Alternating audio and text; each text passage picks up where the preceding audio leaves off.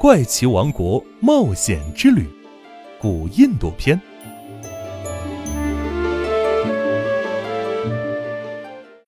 第十七集：谁偷走了宝盒？小朋友们，上集我们说到，大家乘着筋斗号回到了大陆上，罗摩把弯刀赠送给了小泼猴。星火少年队回到了玄教授的实验室，但却被告知方舟宝盒已经被找到了。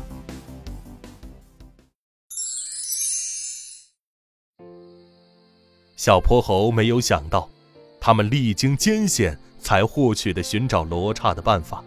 竟然一下子没了用武之地。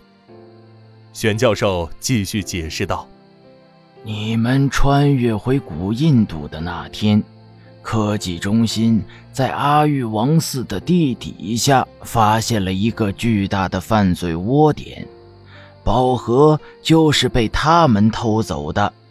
幸好科技中心追踪速度够快，再晚一天，宝盒。”就要被交易到国外了。那，那罗刹是怎么回事？哦，那罗刹只是犯罪集团造出来的虚拟影像，他们只是借助它制造慌乱，然后趁机进入科技中心偷走宝盒。原来竟是这样。小泼猴摊开左手。硬币大小的弯刀正静静地躺在他的掌心，他猛地抬起头。那我爸妈是不是已经回家了？是的，现在已经很晚了，你们也该各自回家去了。你们爸妈都已经给我打了很多个电话了。再见，玄教授。小伙伴们和玄教授告了别。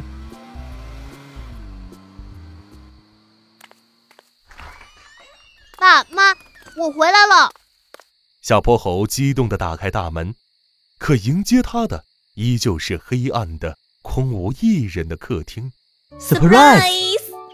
礼炮响起，灯光大亮，猴爸爸和猴妈妈从厨房里踩着轻快的舞步跳了出来。祝你生日快乐！祝你生日快乐！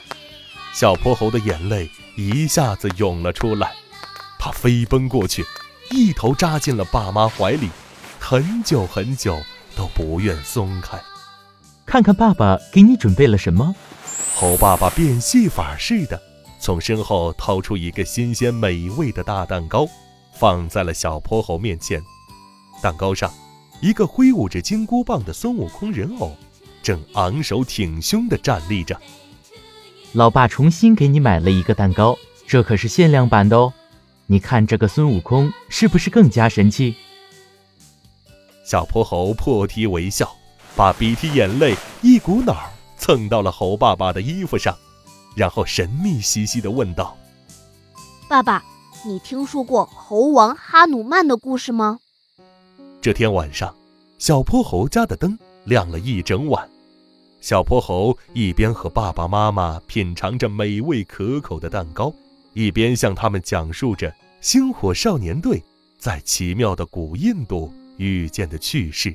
抛弃荣华富贵，一心求佛的释迦牟尼，脖子上挂着铃铛的小男孩，从暴虐走向仁爱的阿育王，还有为救妻子身负重伤的罗摩，和大战罗刹的英勇猴王哈努曼。而在遥远而神奇的古印度，说不定也正有人怀念着星火少年队这群小英雄呢。街上的人群逐渐散去，月光像泉水般倾泻而下，涌入波波城的大街小巷。远处科技中心的大楼灯火通明，霓虹之下，这座美丽的城市又恢复了往日的平静。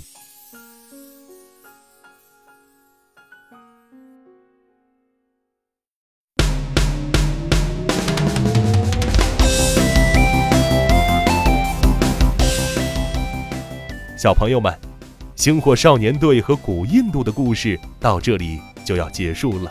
希望你们也和小泼猴一样，成为机智勇敢的小小英雄哦。我们下个故事再见。